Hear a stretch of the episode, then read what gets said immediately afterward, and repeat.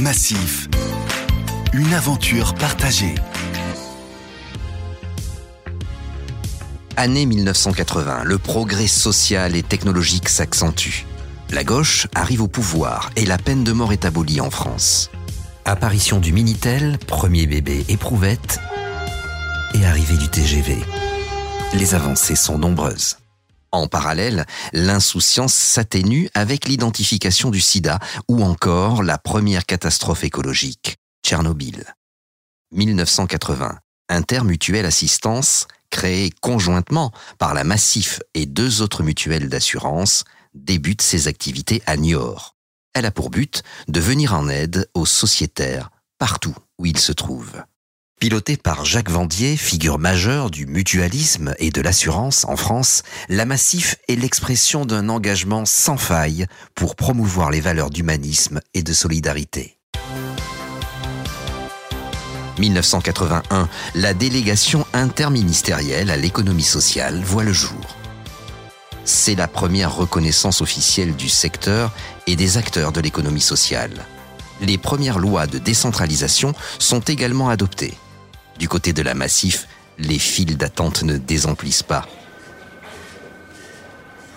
C'est dans ce contexte qu'en mai 1985, l'Assemblée générale valide le projet de régionalisation.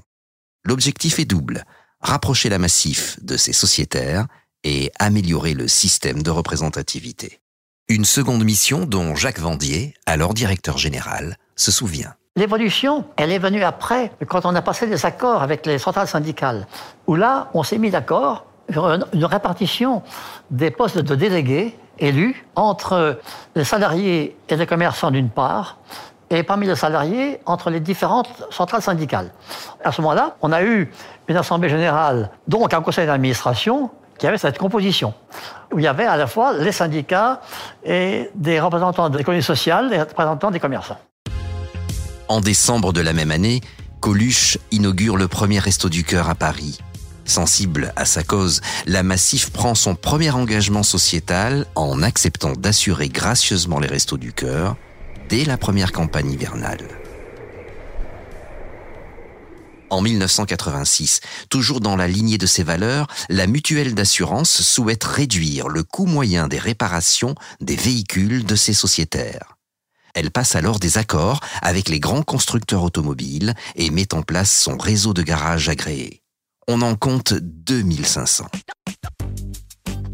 Votée deux ans auparavant, la régionalisation au sein de la Massif se met en place en 87 avec la création de 11 régions. Dès maintenant, ce qui est acquis, c'est 39 heures légales par semaine dès le 1er février au lieu de 40 heures. Avec la nouvelle durée légale du travail, le temps de loisir des Français augmente. La Massif s'adapte à l'évolution des modes de vie et poursuit ses engagements sociétaux en se tournant vers la mer. En 1987, elle propose de reverser un pourcentage des cotisations de son contrat navigation de plaisance à la Société nationale de sauvetage en mer qui rencontre des difficultés financières. Elle s'engage également dans la prévention des risques nautiques et des accidents en mer avec son école Massif Centre de Voile qui s'adresse à tous les plaisanciers. La décennie 80 continue de marquer l'empreinte et l'engagement d'un homme emblématique de la maison, Jacques Vendier. En 1987, après 27 années au poste de directeur général, il est élu président Parcours évolutif, mais toujours cette volonté d'incarner un mutualisme exigeant à la fois dans la performance, l'éthique et la relation. La très symbolique chute du mur de Berlin clôt les années 80. Juste avant cela, la Massif, de son côté, rayonne avec un taux de croissance de 7,7% pour l'exercice 1988.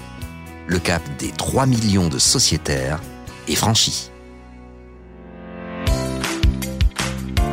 Massif. Une aventure partagée.